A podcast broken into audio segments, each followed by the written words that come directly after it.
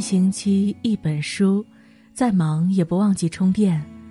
你好，我是一凡，今天要为大家分享的文章是：最舒服的活法，期待少，脾气小，心态好。喜欢的话，要记得点亮右下角的再看哦。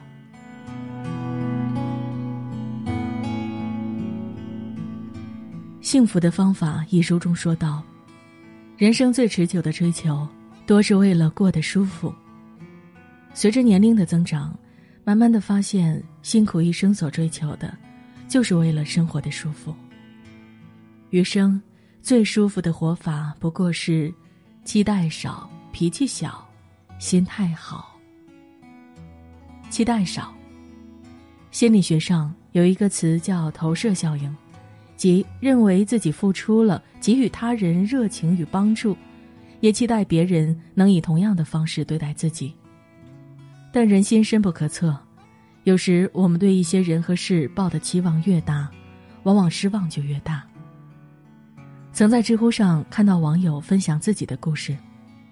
前段时间，自己最好的好朋友需要钱，网友毫不犹豫地借给了对方。他认为朋友就是应该是这样，有困难了就要帮助。他的朋友拿到钱的时候非常感激他，并且表示以后他有困难自己也会帮助他。正因为朋友这句话，网友认为这个朋友非常讲义气，没有交错人。而后来发生的事，却让这位网友陷入了困扰之中。这位网友有事急需钱，他想也没想就和朋友开了口，本以为朋友会立刻借给自己，但让人想不到的是，对方完全没有回复他的消息。这种结局让他久久不能释怀。这让我想起了曾在网上看到的一句话：很多时候，你以为只要自己对别人好，别人也会对你好，却忘了，有些人你对他再好，他也只是敷衍你。很多时候，你以为的真心实意，不过是一场哄骗。生活中，我们每个人何尝不是这位网友呢？对他人抱有太高的期待，认为自己掏出了真心，别人也会拿出真心。可细细想来，人心往往不可能是等价交换，人最终能依靠的只有自己。与其对他人抱有期待，倒不如提升自己，靠自己的力量去实现所期待的事。脾气小，曾国藩早年脾气并不好。在京任职期间，与不少人发生过争执，也得罪过不少人。他曾与两位同乡发生过口角，所谓之事不过鸡毛蒜皮，以至于好多人见到他就躲开，更不敢同席吃饭。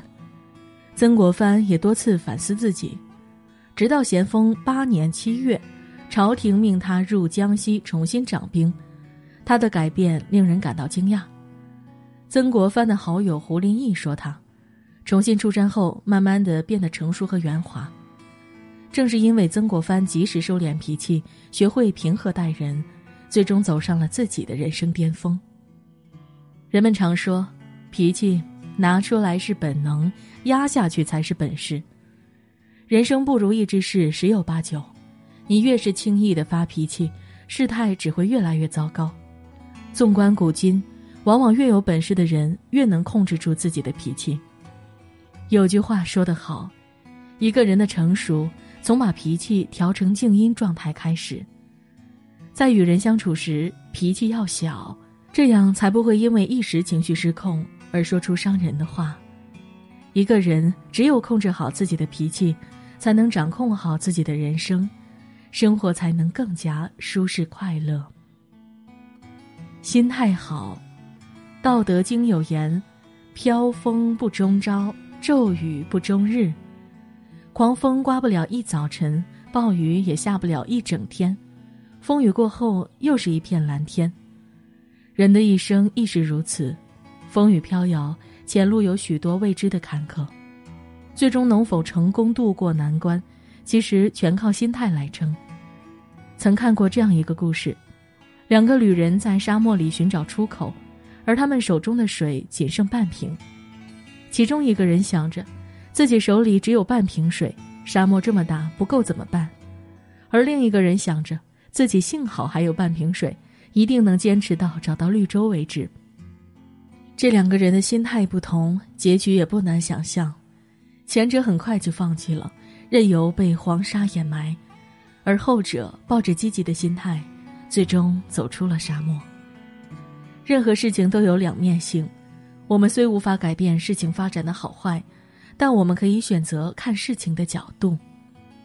佛家有言：“物随心转，境由心造，烦恼由心生。”做人一定要拥有好的心态，心态好，就算身处逆境也能坦然处之；心态好，就算遇到困难也能充满信心；心态好。一切就顺了，心态好，生活才会处处圆满。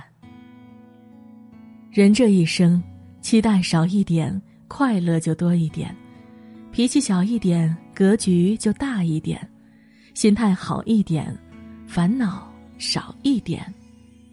点个再看，余生愿你我都能自在而舒适的活着。